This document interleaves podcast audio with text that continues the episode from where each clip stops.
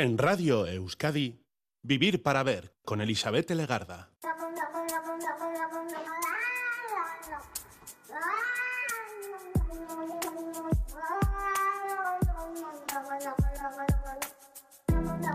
Caixo Gabón, bienvenida, bienvenido a esta edición de Vivir para Ver en Radio Euskadi, en un día en el que estamos ya viviendo los primeros minutos del 9 de febrero. Mirando al mar, me encontráis. Miraremos al mar, a alta mar, a puertos de ultramar, a nuestros puertos también. Hoy es el día de hacer, trabajar la historia. Nos situamos en un 9 de febrero del año 1556 para empezar. Una fecha seguramente muy recordada por los habitantes de las tierras de la actual Colombia. Una jornada que seguramente se recordará con horror porque fue el día en el que arribó el corsario británico Francis Drake en aquellas tierras, en aquellos puertos, aquellos puertos con intenciones ciertas de saquear todo lo que allí encontrara en nombre de la corona inglesa. Francis Drake fue un corsario, un explorador, un comerciante de esclavos, político y también vicealmirante inglés. Dirigió muchas expediciones de la Marina Real inglesa con objetivos eh, pues claros, porque normalmente iba contra territorio español en la propia España, en la península o en las Indias. Dirigió también la segunda expedición en dar la vuelta al mundo tras el Cano y participó en el ataque a Cádiz de 1587, la derrota de la Armada Invencible y la fallida Invencible inglesa, entre otras. En una época en la que Inglaterra y España-Castilla estaban enfrentadas militarmente, fue considerado como un pirata por las autoridades españolas, mientras que en Inglaterra se le había valorado mucho como corsario o como patriota. Y es más, en su día se le honró como héroe, siendo incluso nombrado como caballero por la reina Isabel I. Bueno, pues hoy estamos así, mirando al mar, a estos piratas, a estos corsarios, sus protagonistas. También eh, vamos a mirar y nos vamos a fijar en sus naves, en sus naos y en sus barcos. Francis, tu as tant de choses à dire, mais le tout reste enfermé. Et quand tu ne sais plus quoi dire, tu te mets à pleurer. Mais ça, ton public le voit pas. Tu l'incites à rêver pendant que toi, tu le regardes. Francis, les mots restent bien coincés devant cette fille qui ne demande pas mieux que de se faire aimer. Mais toi, tu sais pas comment t'y prendre. Ta gorge se resserre et ton cœur bat de plus belle alors que tes yeux sont sur elle. Mais moi, je ne t'oublierai pas et je compte sur toi pour venir en aide à ceux qui pour toi ce que tu écris dans ces chansons pour elle. Francis, je m'en vais bientôt et je pense très très fort à toi pendant que mes doigts au piano jouent tout ce que je te dois et rappelle-toi que tu peux avoir le monde à tes pieds si tu te laisses pas abattre par ceux qui te laissent de côté et moi je pas et je compte sur toi pour venir en aide à ceux qui ressentent pour toi ce que tu écris dans ces chansons pour elle. Mais moi, je ne t'oublierai pas et je compte sur toi pour venir en aide à ceux qui ressentent pour toi ce que tu écris dans ces chansons pour elle.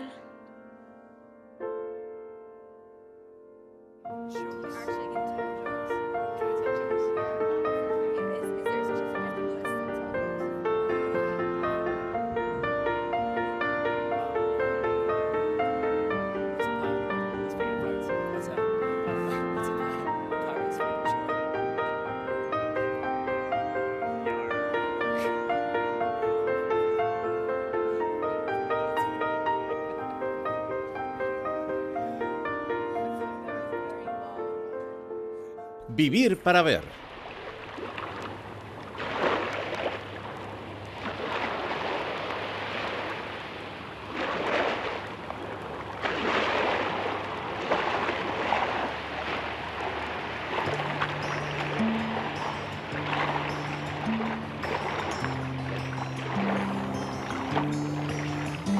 La historiadora Arancha Otadui, responsable de Fil Euskadi, y de múltiples iniciativas relacionadas con la historia, con la investigación y el turismo y también el conocimiento, mucho conocimiento, quiere que estemos así, mirando al mar, que conversemos del mar, de los puertos y de sus protagonistas.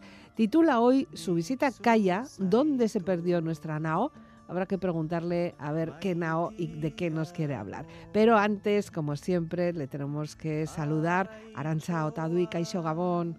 Gabón. Hoy además, por, por fuerza mayor, eh, nos atiendes desde casa, gracias a la tecnología, ¿verdad? Sí, sí, mi coche está mayor y la ha entrado, se ha gripado.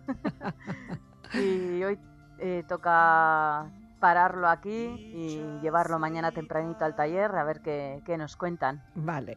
Bueno, el caso es que tenemos una conversación interesante contigo por delante y como siempre con una especial selección musical que nos vas a hacer eh, tú y nos vas a llevar a otros lares, a otras eh, altitudes, a otros mares incluso, ¿no? Sí, eso es. Pues nada, hoy, y fíjate que yo soy de secano, secano y mendizale. Pero creo que eh, el mar es algo muy ligado a, los vascos y quería empezar con esta canción que la habréis visto en infinidad de películas y bandas sonoras de, o de piratas, de películas irlandesas. Creo que ayer, eh, el fin de semana pasado así, ETV2 echó de estas de tarde de las que mi mamá usa para la siesta y era de, irlandeses que cantaban este tipo de canciones, ¿no? Hoy os he elegido, yo creo que la más típica, que es eh, Drunken Sailor, una versión de Iris Rovers, que bueno, ya te digo, hay muchísimas, muchísimas. Y creo que el folclore musical irlandés, para gente como yo que toca la flauta o los que tocan el violín, creo que todos mamamos de las canciones de sus tabernas, ¿no? Mm, y pues esta habla del típico lobo de mar, un poquillo, un pelín borrachuzo, a los que los compañeros del navío pues le vacilan. Vale. Y van contando qué hay que hacer con un borracho cuando está en el barco. pues vamos allá. Lo dejamos así, lo disfrutamos y así vamos entrando en ambiente. ¿Te parece? Venga, va. What will we do with the drunken sailor? What will we do with the drunken sailor? What will we do with the drunken sailor early in the morning? Way hey she rises, way up she rises, way up she rises early in the morning. Shave his belly with a rusty razor, shave his belly with a rusty razor, shave his belly with a rusty razor early in the morning. Way up she rises, way up she rises, way up she rises early in the morning. We'll put him in a longboat till he's sober, put him in a longboat till he's sober, put him in a longboat till he's sober early in the eyes away, and up she rises early in the morning.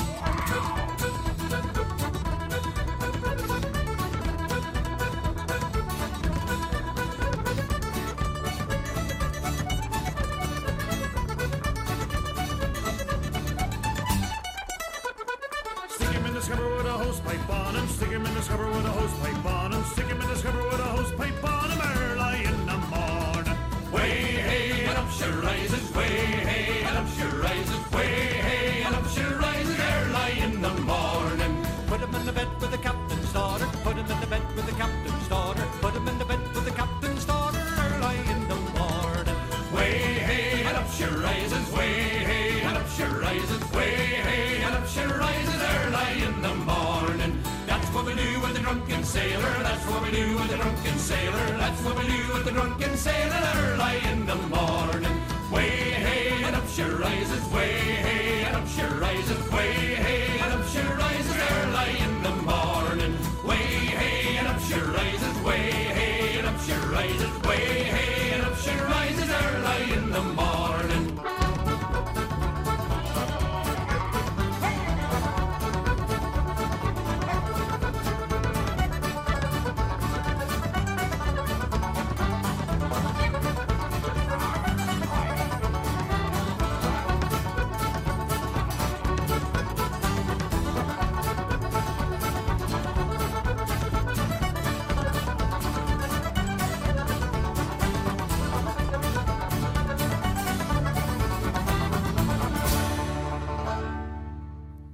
Pues sí que nos anima la noche. Además ya nos pones un poquito en ambiente, un ambiente que tú además sueles eh, vivirlo con tu arambús, ¿no?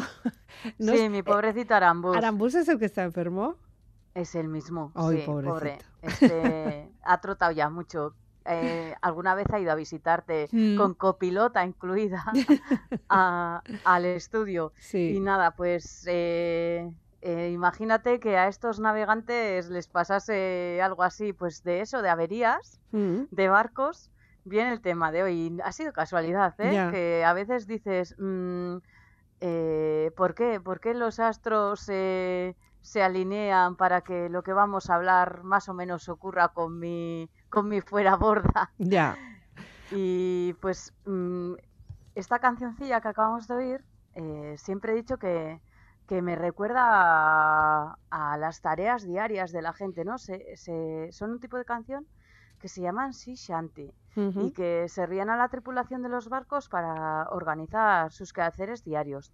Y, y yo estoy convencida que los marineros vascos también tendrían que tendrían este tipo de canciones, pues yo qué sé, para eh, remar, para y estuve pensando, jo, eh, el día que redacté el, el borrador del guion, Mm. pensaba, "Ah, eh, ¿tendrían alguna canción los vascos? Y justo ahora me acaba de venir, creo que será una de esas. Boga Boga Mariñelano será, ¿no? Una de estas de, Pues de no lo sé. poner en marcha la tripulación Ya. pues para surcar los mares. No, y además eh, necesitamos como si fuera un poco eh, eh, contestar, ¿no? Una parte a otra, o que luego se puedan hacer coros, o que luego se pueda cantar una parte todos juntos a un ritmo que, mm, que permita trabajar también. Tampoco tiene Eso que ser es, una yo creo cosa que lo trepidante, importante ¿no? era eso, lo que tú dices, Elizabeth, marcar el ritmo, ¿no? Mm. ¿Y qué hacían nuestros marineros? Pues que creo que somos unos grandes desconocedores del pasado marinero de los vascos de costa y Hmm. de secano como, como yo. Y hacían comercio de todo tipo de bienes, desde por Francia, por las Islas Británicas. Eh, quizá lo más reconocido hoy en día, o lo que está más dentro de nuestra cultura, es la cultura de eh, los bacaladeros, Sí. eh, el traer aceite de ballena, pero es que realmente esta gente hacía comercio de, de todo por mares embravecidos y pues igual que le ha pasado a mi pobrecito coche, pues esta gente También se- eh, ha tenido que dejar su barco en el mar en puerto a repararlo. Sí que es verdad que estas averías pues siempre eh, son un incordio eh, y suponemos que sí que las tendrían, incluso en la actualidad también tienen, ¿no? Nos llegan noticias de que hay barcos que se han parado no sé dónde, que han ido a no sé dónde para que se arreglen y seguramente muchas personas que tengáis familiares marineros también sabéis que algunas veces no llegan en las fechas que tienen que llegar porque ha habido averías, ¿no? Eso, es Eso es, algo habitual. Recordaros aquel que se, que se cruzó en el canal de Suez, ¿eh? Claro, la que nos se lió. quedó allí ni para adelante ni para atrás. Eso es. Eso en la Pues- actualidad, con todas las tecnologías que tenemos, las formas de contactar, de, de fabricar, pero en, en- hace muchos años, mm, seguramente hace siglos, también ocurrían cosas de estas, ¿no? Sí, sí, algo así debió de pasarle al que he elegido como protagonista de nuestra historia de hoy. Mira que hay días que os hablo de muchos sitios y muchas cosas, pero hoy me apetecía llevaros al siglo XV, Fíjate. eh, a unos mil kilómetros del puerto de Bilbao, para que nos hagamos una idea, otra ciudad portuaria que está en el sureste de Gales, que es Newport. Está muy, muy, muy cerquita de Cardiff. Y creo que si, bueno, y que seguro que nos oye gente maja de Guecho y de Portugalete, pues puede que hayan oído hablar de este municipio, de Newport, porque, y bueno, eh, probablemente ellos, otros no sé si tanto, pero eh, los vascos y los galeses tenemos varias cosas en común y una es eh, que nosotros tenemos el preciosísimo puente Vizcaya, Ujú. que se inauguró en 1893 y en Newport tienen uno que no sé si tú te atreverás a pronunciar su nombre. Yo soy incapaz. ¿Por qué? debe ser gaélico. Ah, bueno, pues entonces, bueno, pues léelo como podamos, ¿no? Entonces, con todos mis respetos a la gente de Gales, Ya. eh, su Pont, puente colgante gludo. se llama, a ver, a ver, ¿eh? Venga, dale. Pont Gludo Casnewit. Eso y es. es un poquito más joven que el nuestro, es Ujú. del año 1906. Ya. Así que si alguien tiene la suerte de visitar esta ciudad, la de Newport, pues que sepan que van a ver un paisaje de eh, ría, pues un poquito familiar. ¿Tú lo has visto? ¿Has estado? Yo solo por foto, Ah, pues quisiera. Vale. Pero qué va, Vale, podemos hacer una, una escapada un día, ¿no? sí, tocará. Yo creo que estos sitios eh, eh, hay que ir. O sea, a mí visitar, pues me imagino que toda la gente va a grandes ciudades Hmm. Y a mí lo que me gusta es de la gran ciudad visitar el mercado, que así conoces mucho de las tradiciones de gastronómicas y de la riqueza cultural de esos sitios, pero me encanta ir a los pueblillos de alrededor y creo que es donde, donde, ¿Dónde bueno, está la vidilla? sí, bueno, en las ciudades también, ¿no? Pero creo que en los pueblos, y si son pequeños más, Hmm. es donde está ese vecino con ganas de charlar porque ve gente que quiere curiosear, saber quién es y te cuentan todo. O sea, Bueno, vamos a escuchar una canción que llama directamente a Newport, ¿no? Porque Colin a Newport es el título de esta canción que nos propones, de un cantautor muy especial, por cierto. Sí, bueno, es un personajillo. Yo os dejo que la escuchéis, Sí. a ver qué os parece. La versión que hemos escogido es una versión de estudio, pero tiene otras curiosas, curiosas.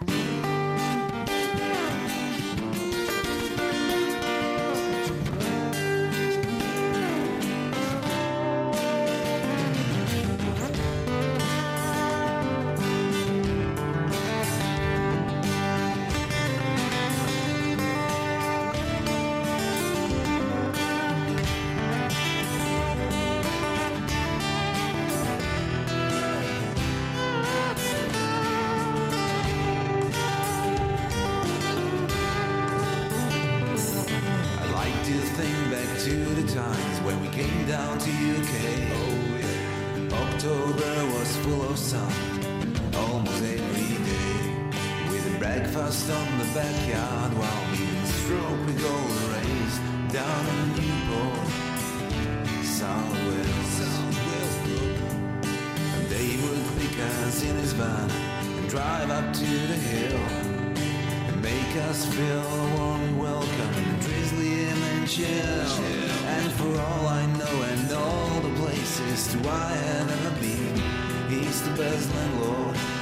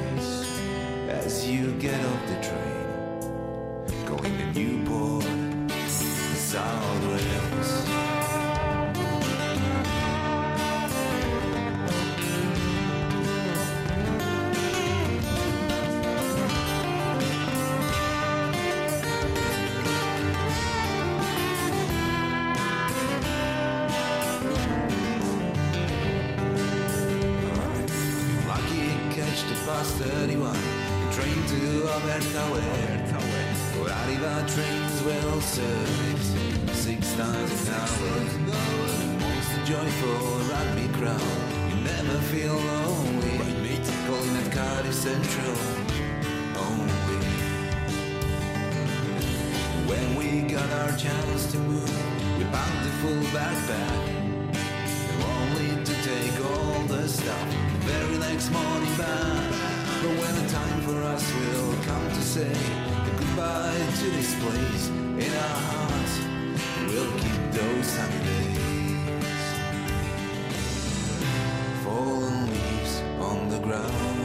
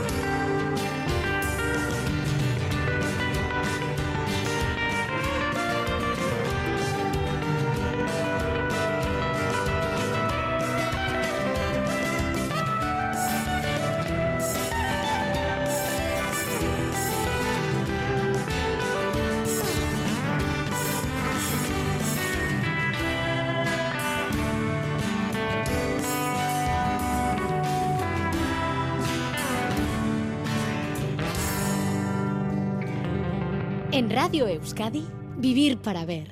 Con Elizabeth Legarda. ¿Y qué tiene de curioso este Calling at Newport?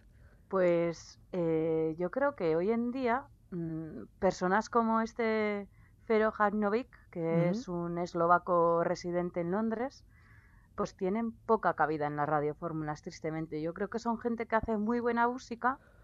Y si escuchaseis más de lo que él comparte en sus redes, pues veréis que tiene toquecillos de Pink Floyd, que le gusta el rollo así guitarrero de Mark Knopfler. Sí, a ese se, le, se le ha Y- cogido un poquito, ¿no? El aire, por lo menos. Eso es. Y lo que me gusta de esta gente es que son esas personas que están a pie de calle tocando, que se ganan la vida cuando nosotros deambulamos, Mm. que eh, son los que te animan los paseos pues por el puerto de Newport, en este caso, Mm. o eh, y que rara vez y que se les puede escuchar en pequeñas salas musicales o sobre todo eso en, en las bocas de metro en por las calles. Y a mí me da un poquito de pena que gente que hace música de tan buena calidad pues no no se llegue a escuchar no a nivel mayor. Hombre, y ahora gracias tengamos, a bueno, YouTube pues- y esto es, es más fácil quizá, ¿no? Eso es, sí, yo los descubro gracias a pues eh, amigos que me van pasando y lo que me gusta de su música es obviamente porque tiene un toquecillo de rock, que lo ha mezclado en este caso con algo de blues Mm. y luego que son melodías simples, ¿no? De estas que yo qué sé, si subes pues como los los que cantaban Sea Shanty, ¿no? Que para hacer sus tareas van canturreando, pues yo hay Pues- veces que canturreo la, la sintonía de Barrio Sésamo para hacer mis tareas diarias y otras Esa pues, cosas memoria, como- que- esa memoria musical que nos traiciona algunas veces, eh, ¿no? de verdad, ¿eh? Y la musiquilla de Barrio Sésamo y los Fraggle Rock, que bien instaladas están en el disco duro. Afloran, Sí, sí, en afloran. cualquier momento además nos viene bien como banda sonora. Bueno, el caso es que nos querías llevar hasta esta ciudad de Newport, un, un puerto nuevo, ¿no? O sea, su propio Eso nombre es. lo dice, pero puerto veterano, porque si ya en el siglo XIV, el siglo XV estábamos ahí dando guerra en Newport, algo habría allí, ¿no? Algo habría allí. Ah, La toponimia ya sabes que también es maravillosa. Mm, Y la toponimia nos está diciendo que hay un Old Port Ah. en algún sitio claro, eh, seguramente. de Gales. Y Mm. pues ellos vieron la necesidad ya, por lo menos en el siglo XV, probablemente mucho antes, eso Mm. sí que no lo he indagado, de crear este eh, nuevo puerto, pues al que iban nuestros barcos a hacer infinidad de cosas, ¿no? Y eh, para descubrir algunas de nuestras cosas eh, hay que obviamente viajar atrás en el tiempo Mm, y ahora quiero que nos situemos en la Bahía de la Concha del siglo XVI. Menudo, sé menudo la viaje imagináis. interestelar. Pues, hombre, geográficamente eh, poco cambio, ¿no? Entiendo que tendríamos ahí la isla, tendríamos toda la concha, toda la parte de la concha, incluso la desembocadura, ¿no? Del Urola es, ¿no? Eso es, muy poquitas casas, Muy muy, poquitas muy casas. poquitas. Una playa de la Concha probablemente con más mayor, arenal, sí. menos invadida. Sí. Y lo que habría en esa bahía, eh, de la playa de Ondarreta, la Concha, el puerto de San Sebastián y la isla de Santa Clara, sería una gran bahía Mm, en la que paraban barcos. Barcos como uno preciosísimo que se llama Nao San Esteban y gracias al cual tenemos su nombre, tenemos quiénes son sus propietarios y nos permite rastrear su historia y no he llegado a curiosear tanto, estuve a punto de hacerlo, pero seguro que si vamos a, al archivo de Indias, a Sevilla, pues en algún momento apare- aparecerá citado Ya. la Nao San Esteban. Aquí no hay astilleros, ¿no? ¿no? No encontraríamos aquí construcción, ¿no? Simplemente puerto. Eh, habría de todo, Sí. evidentemente, pues como en Newport, ¿no? Zonas de reparación, zonas de, de eh, para botar barcos nuevos. Mm, Sí, eh, la costa en cualquier sitio, pero la costa vasca también guarda muchos, muchos secretos en los arenales y, Mm. y bajo las aguas. y sobre todo Bueno, si fueran pues- zonas tranquilas, supongo, ¿no? Eso Mm, es, sí. Que, no la- azotara mucho, vamos. La existencia de, de esa isla de Santa Clara Mm, protege en cierta medida pues eh, del fuerte oleaje. No tiene nada que ver las olas que se ven en la Zurriola, los surfistas por algo van ya. en. Donosti a la playa de la Zur- Zurriola, mar abierto, Mm. que tener ahí ese istmo en medio de la bahía que hace que, que el oleaje rompa contra la isla y luego llegue mucho Mm. más suave, digo yo, porque claro, yo soy, yo soy, Tú te eres ti- tierra adentro. yo soy tierra adentro, a mí háblame de huerta, ¿no? Vale. Y, Bueno, sí que es y me verdad. imagino, Sí, que Sí. eh, en el mar este eh, lo que tenemos es esa nave, ¿no? Que nos Eso es. decías tú, la nao San Esteban. San Esteban, sí, lleva confusión porque es la nao San Esteban de San Sebastián. Ah, Y allí, pues sabemos, entre otras cosas, quién es el propietario de esta vale. nao. Que era el señor. Antonio de Lajos. Estamos hablando del siglo XVI y sabemos que el personaje que era dueño de esta nao se llamaba Antonio de Lajos Mm, y tenía socios y eran ingleses. Thomas Morse y George Arbot, pero en otros documentos aparece como George Albot. mm, Y eh, su objetivo era llevar a un empresario de Newport, John Griffin, pues el vino que un pariente suyo y otro vasco, también Mm. donostiarra, Juan de Aristigueta, solían adquirir en la ciudad de Burdeos y luego estos traían de vuelta desde Gales, desde ese puerto de Newport, trigo. Una de las grandes eh, eh, zonas de obtención de trigo Mm, era esa zona de Gales y pues nosotros que ya veis en Guipúzcoa y en Vizcaya, pero sobre todo en Guipúzcoa, el paisaje mm, poco poco productivo para producción agraria que tenemos, pues dependíamos de este comercio. Ya. Ese Así comercio que- que... es muy interesante porque lo que hacían era llevar un producto, pero claro, luego volvían con otro. Había que aprovechar los dos trayectos para ese intercambio y bueno, hacer también rentable eh, el viaje, ¿no? El ir y volver. Eso es. Nunca vienen y van con las manos vacías. Eh, Claro. Aquí es un toima y daca y ese documento del siglo XVI lo que nos está antecedi o lo que nos está mostrando es que ya hay una tradición eh, mercantil Mm, entre vascos a través de la costa francesa con este eh, pequeño, bueno, pequeño no, gran puerto hoy en día mm, que está ahí a 12 kilómetros de, o 20 kilómetros, perdón, de la ciudad de Cardiff. Y eso probablemente existió antes. Y existió antes y lo sabemos gracias a un precioso hallazgo, hallazgo arqueológico que hicieron en Newport. Era el año 2002 ¿No? y estaban construyendo a ver si volvemos al estuario vizcaíno y a ver qué os parece. Mm, En la zona del puerto de Newport estaban haciendo una, un nuevo centro de arte derribando viejos astilleros y otros edificios. ¿Os suena de algo un poquito? Sí. Y ese centro de arte se llama Riverfront. Mm, Y al hacer eh, los trabajos previos en ese, en ese lugar, en esa enorme galería de arte, pues encontraron los restos de un barco, un barco mercante del siglo XV. con Estaba en el, todos los- en el fondo, entiendo, ¿no? O sea, Sí, estarían ahí, eh, sí. lleno de lodo, Mm. eh, en los que se han hecho trabajos de limpieza manual de cada uno de los elementos de la estructura que quedó del barco Mm, y es un proceso de restauración larguísimo, siguen eh, 21, años, 21 años después del descubrimiento trabajando en ello, porque su objetivo es reconstruirlo.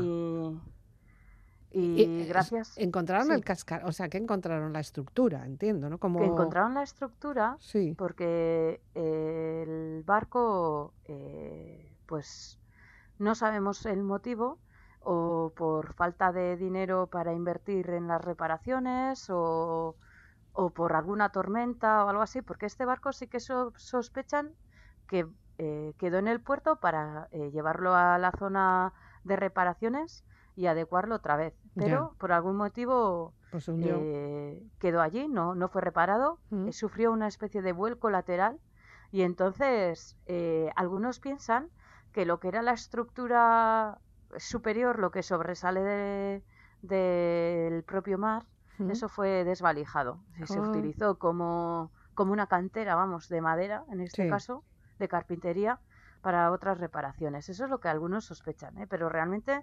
no lo saben bien. Lo que sí quedó era toda el armazón, toda la estructura del barco y infinidad de objetos, desde botas, eh, objetos cotidianos de la vida en el mar. Eh, yo, le, yo le invito a todo el mundo a que salse. ¿eh? Newport Ship se llama Sí, este barco, porque es incógnito, no sabemos cuál era su nombre. ¿Se podría averiguar sabiendo qué barcos llegaban a ese puerto en caso de que haya registros? Uf, menuda sí, locura. sí se podría Sí, sí, averiguar claro, sí. con trabajo de chinos de archivo y muchas carambolas, ¿eh? Mucho estar en Newport también. Eso es. Pero sí sabemos, gracias a una ciencia auxiliar de la arqueología, ¿Mm? la dendrocronología, la que estudia el la historia de las maderas, pues que nuestro precioso barco procede de árboles que fueron talados y además te dicen hasta la fecha, en el año 1449, no muy lejos de donde tú estás y donde yo estoy, porque saben que fue en algún lugar del País Vasco. Hala. Así que tenemos un barco vasco varado en la costa galesa y un barco que llegó al puerto de Newport a hacer reparaciones en el año 1469. Si ya saben cuándo llega al puerto, es Ya. muy probable que tengan más conocimiento. Hombre, para mirar los, los registros también sería, sería mejor, ¿no? En caso de que hubiera Eso es. registros de aquella época. Eh, y. ¿Y qué era? ¿Un barco muy grande, pequeño? ¿Era mercante? ¿Era, no sé, era ballenero? ¿Qué era este barco? Pues es un barco eh, que se dedica al transporte. Mm. Eh, era un barco muy grande para la época.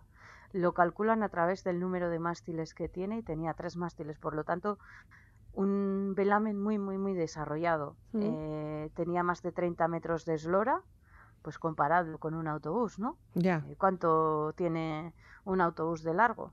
Y yo los autobuses más largos que conozco son de 18 metros, si no me equivoco, ¿Mm? y este barco era capaz de trasladar 200 toneladas de carga. Para que os hagáis una idea, pues eh, seis eh, camiones eh, de cuatro ejes rígidos, ¿eh? los más grandes que vemos En las carreteras, Pues, ¿no?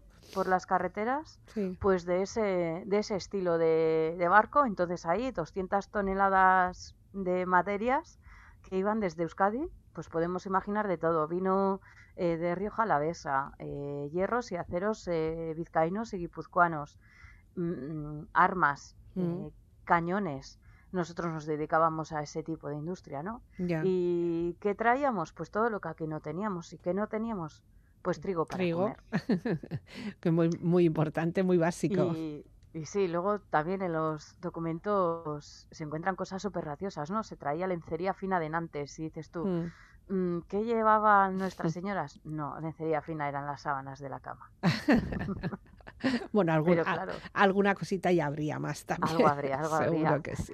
Pero... eh, Pues será sí muy que- interesante cuando lo reconstruyan, ¿no? Cuando consigan, si es que lo consiguen reconstruir, tiene que ser un imponente verlo y, y- y no sé, ver, imaginar cómo fue aquel, aquella nao. Sí, además aprender mucho sobre quiénes hemos sido nosotros y cómo hemos construido nosotros esos enormes barcos capaces de hacer frente a los hielos eh, del Atlántico Norte o cruzar eh, el Atlántico hasta tierras americanas. Y esta época, ese año 1449, pues nos está hablando de cómo son esos barcos que los primeros eh, descubridores o conquistadores de América van a utilizar, ¿no? Desde tierras del Cantábrico para llegar a, a Hasta el fin del mundo. Eso es, eso es. Sí, desde luego.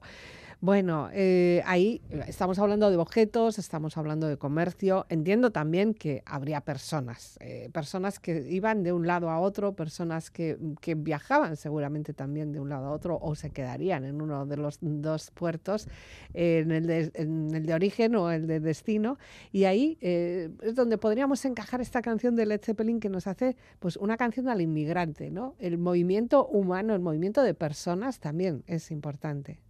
Sí, mirad, ¿no? ¿Quiénes están con el Lajus? Pues el Arbot y el otro y el Griffin, Mm, que nos están hablando de gente extranjera residiendo en San Sebastián, ¿no? Tenemos que tenemos una idea eh, preconcebida de que vivíamos como en guetos y no, ya en el siglo XV, en el siglo XVI, Mm. nuestras ciudades son cosmopolitas. Tenemos portugueses viviendo aquí, tenemos italianos viviendo en Euskadi, tenemos franceses, tenemos británicos, tenemos obviamente flamencos y Mm. alemanes que eran parte también del enorme imperio español. Así que tenemos que pensar en sociedades mucho más abiertas Mm. a quienes venían de fuera. Y ahí va nuestro Led Zeppelin, tocaba una de macarreo, ¿no? Sí, hombre. Eh, Immigrant son.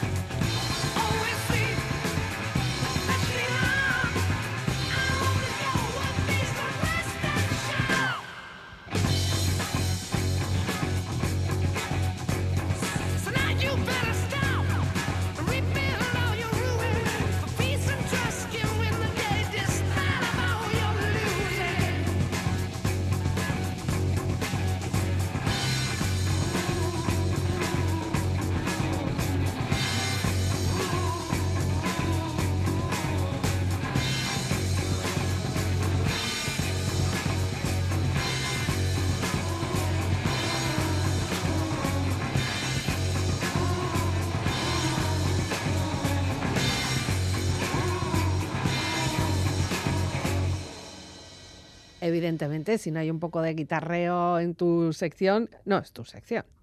No, Claro. es que los que están trabajando de noche en la, fra- en la fábrica a lo mejor me crujen vivos. Ya. bueno, en esta canción, ¿de qué se habla? ¿Qué, qué es lo que se nos cuenta en este Immigrant Song? Pues eh, si alguien escucha atentamente la letra se dará cuenta que es una canción que habla de vikingos, Mm. De la costa occidental a la que ellos van como migrantes malhechores, en este caso, a conquistar y habla de sus barcos, ¿no? Y hoy no estamos hablando, o sí, de, de los vikingos, pero creo que para entender cómo es nuestro barco vasco de Newport, Mm. pues es fundamental entender eh, qué aprendimos los vascos de los vikingos. Ya. Y eso, ese aprendizaje, pues está en la estructura de este enorme barco varado. Claro, porque teniendo en cuenta que tiene la madera de aquí, se, hici- se hizo en uno de nuestros astilleros, en algún Eso astillero es. de nuestras costas. Así que sí, ma- la materia prima sí, pero la técnica luego para con la construcción, eso también se va aprendiendo y seguramente se aprendió mucho de los vikingos. Eh, yo últimamente, con esto de las series de televisión, también estoy aprendiendo mucho de ellos porque he descubierto que es una cultura sobre la que no sabía nada. Sí, es una cultura además muy adaptada a su entorno y, y de la que eh, ellos han sido grandes conquistadores, eso nunca se, se podrá negar. Ya. y de la que cuando, cuando ocurre una conquista, y nos pasa con los romanos, dure más o menos su, su eh, el tiempo que, que pasan eh, de adaptación y de eh, vivir en común, no digo que vivan en paz, ¿eh? pero de Sí. vivir en común, pues tú vas aprendiendo lo que es bueno del de enfrente. O sea, no sé cómo decirlo aquí, pues si un vecino tuyo tiende la ropa de una forma más eficiente que tú y Ya. lo ves en su colgador, Luego pues tú, imitas. imitas. ¿eh? Claro. Eh, aprendemos por imitación. desde luego. Sí, sí. Entonces, Y además, si una cosa vale, o sea, si está bien, pues bien está. Ahí, Claro. está claro. Y si nos planteamos eh, estos vikingos, eh, ¿en qué siglos venían aquí a hacer sus racias? Eh, que llegaron hasta Córdoba, ¿no? Y, y todo lo que, todo, si tú observas todo lo que ellos han desarrollado tecnológicamente en sus barcos, pues tú lo vas a aprovechar y lo vas a copiar y te vas a hacer tus bocetillos y lo que haga falta. desde luego. que Y sí. eso es, esa adaptación y perfeccionamiento de la técnica vikinga era lo que hacían los carpinteros y calafates vascos. Y ahí el ejemplo claro es este barco, ¿no? El de- barco el de de Newport. Newport, Ujú, que se construyó con una técnica utilizada, desarrollada por los vikingos que se llama tingladillo, Ala. que es difícil explicarla si no se visualiza. Sí. Así que a ver, A si lo consigo transmitir. echamos imaginación. Eso es, y si no, se busca, eh, se buscan estas dos técnicas en Mm. internet eh, eh, y se pone tingladillo y a tope y se ven las diferencias, ¿vale? ¿Y cómo, en qué consiste? La de tingladillo utilizaban las tracas de madera solapadas una sobre otra, Mm. sobre otra, no tocándose los bordes. Esa sería a tope y esa era la que se utilizaba en el mar Mediterráneo, la que han utilizado romanos, griegos eh, y todos estos grandes pueblos eh, también de mercaderes del Mediterráneo. Nosotros, en todo lo que es el arco atlántico, vamos a adaptar la técnica del tingladillo, que es la que utilizaban los que nos invadían, los vikingos. Y en la del tingladillo, eso, se ponía un tablón encima del otro y así es como, en esa posición, es como se claveteaban. Entonces, nunca, nunca están... Es un barco que tiene un armazón mucho más resistente, pues entre otras cosas, porque el mar Cantábrico, el mar del Norte, son mares mucho más embravecidos que, que el Mediterráneo. ¿eh? Que no digo que en el Mediterráneo no haya tormentas, pero que eh, sí que eh, son menos menos habituales Hombre, que las son, que son tener. diferentes condiciones Eso de es. trabajo, ¿no? O digo de, de mar, de, de- de navegación, vamos. Eso es. Y como tú bien decías, ¿no? Eh, Led Zeppelin nos habla de los vikingos y de su forma de construir, pero nos habla de una realidad de los vascos. Y los vascos somos un pueblo migrante, ¿no? Hoy en día recibimos gente, cosa que es una suerte porque significa que nuestras condiciones de vida Son mejores. han mejorado mucho. Sí. Pero nosotros eh, somos un pueblo que ha visto una oportunidad de prosperar en el mar y muchas veces os hablo de yacimientos arqueológicos que están en nuestro territorio. A lo sumo, como muy lejos, nos hemos ido a Burgos, a La Rioja, ¿verdad? Pero eh, so- al ser un pueblo marinero, pues nuestra huella ha ido mucho más allí. Y la podemos descubrir pues gracias a ciencias auxiliares de la historia pues como son la dendrocronología, la de los árboles, eh, la paleografía, la que lee papeles viejunos que nos dicen pues que estos, estos hermanos Griffin Mm, eh, hacían negocio por la San Sebastián del siglo XVI, la de la arqueología, ¿no? Eh, tenemos un fantástico barco nuestro en una ciudad galesa que algún día, con mucho cariño, pues esa gente de Gales nos lo va a poner en exposición para que nosotros, si nos acercamos allí, podamos ver cómo hemos sido los vascos. Cómo se trabajaba y Y- cómo se, se construía. Se construía además, eh, antes hablábamos de esos, yo te preguntaba a ver si en San Sebastián, en esa bahía de la Concha, habría algún tipo de, no sé, de taller o, o astillero, pero sí que es verdad que hay lugares que han pasado, eh, la historia siguen estando activos, eh, muy activos para la construcción sobre todo o reparación de naves, como puede ser Pasaya, ¿no? Por ejemplo. Eso es, sí. Yo creo que todos los pueblos de, eh, de nuestra costa siguen manteniendo astilleros, ¿no? Yo el último que recuerdo un barco de hoy en día verlo botar fue Mm. en, eh, los astilleros de Zumaya, ¿no? Y para mí fue casualidad, un día que estaba de turismo por Zumaya y casualidad tocó que aquel día se votaba, un barco.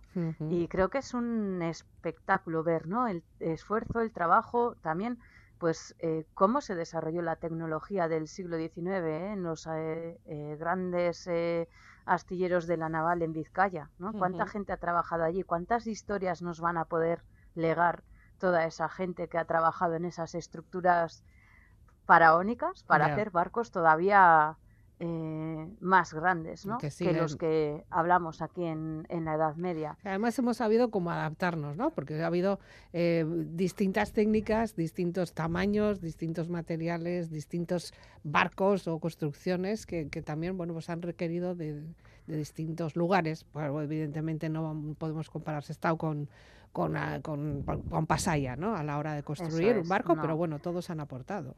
Eso es. Y pues en Pasaya hoy en día lo que tenemos es algo muy relacionado con nuestro barco de Newport. Y es que en Pasaya, en Albaola, Mm, eh, que ahora está cerrado, van a abrir prontito porque tienen que hacer adaptaciones del espacio. Pero en Albaola se trabaja con esas viejas técnicas heredadas de pueblos eh, también migrantes como los vikingos, ¿no? Y podemos aprender mucho pues de, de cómo trabajar la madera, de, eh, incluso para otras cosas, ¿eh? Mm. Eh, ver trabajar a esta gente te eh, descubres que son verdaderos maestros carpinteros y que muchas de las cosas que ellos eh, hacen pues se van a utilizar también para restauración de bóvedas de crucería de nuestras iglesias, que al final tienen las que son de madera tienen más o menos la misma forma de elaboración que una quilla de un barco invertida. Así que eso es un mundo del que hemos bebido en, para el mar y para tierra adentro. Mm. Y luego yo siempre digo que sobre todo quienes tengan niños que aprovechen eh, en invierno, pero sobre todo en verano, o sea, en verano, pero sobre todo en invierno cuando hace mal tiempo para visitar nuestros museos, ¿no? Tenemos en Donosti Euskal Itxas Museoa, que reabre el día 16 con una nueva exposición. Es decir, eh, la gente de los museos, que no penséis que porque está el museo cerrado, la gente que Mm, trabaja allí no, trabaja, no es trabaja. que está reorganizando la exhibición, pues para que aprendamos cositas nuevas y tengamos ganas de volver a un sitio pues que quizás ya hemos visitado. Y luego el enorme Itxas Museum en Bilbao, ¿no? Mm. Que que también, aparte que hacen eh, cosas muy bonitas ahí en la explanada. que en el exterior y, y han, y venido también eh, barcos, grandes barcos, eh, espectaculares barcos eh, que atracan ahí a- al lado cerquita para poder ver, incluso algunos se puede incluso ir dentro, ¿no? visitar. Visitarlos Sí, de dentro. eso es. Y luego yo a todo el mundo le recomiendo uno de los museos marineros que no sé, no me digáis por qué, lo visité de pequeña y le tengo un especial cariño en general a la villa de Bermeo. Hmm. Es un lugar en el que yo siempre he sido muy, muy, muy feliz Mm, y invito a todo el mundo a visitar a Rantzalen Museo A de Bermeo, que es una gran y coqueta joya que tenemos tanto el edificio como lo que hay dentro. Mm, Como Así siempre, dejándonos guiar de las personas que allí trabajan, que nos van a asesorar, que nos van a eh, también responder todas las dudas que podamos tener en un momento dado, ¿no? Eso es. Y aprovechar, pues eso, fines de semana tristes, Mm, que en esos sitios, aparte de que se aprende mucho, pues uno se lo pasa muy bien. Ya.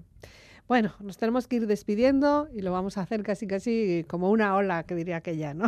Sí, estuve, mira, estuve pensando, ¿cómo despido yo el programa? ¿Ponemos a la Rocío Jurado? No, No.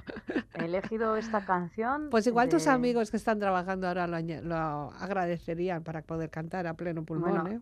Yo tengo anécdotas con esa canción, no es mía la anécdota, pero una vez vimos una declaración de amor en la playa de San Sebastián de un señor cantándole a su se- futura señora, Ay, digo amor. yo, como una ola. Así que Bueno, igual ya después de que te canten eso lo piensas dos veces. no sé, no sé, yo, yo a lo mejor es- escapaba, pero, pero oye, él le puso cariño. Bueno, desde luego que sí, original sí que fue. Pero vamos a acabar con otras olas, ¿no?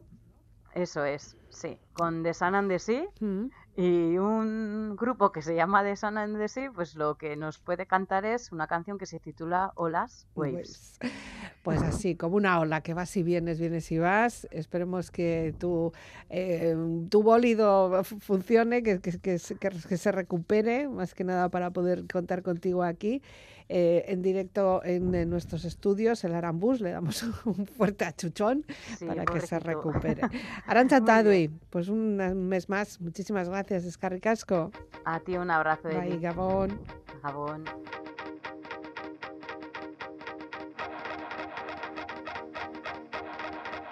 Así entre olas, mareas y olor a salitre nos tenemos que despedir.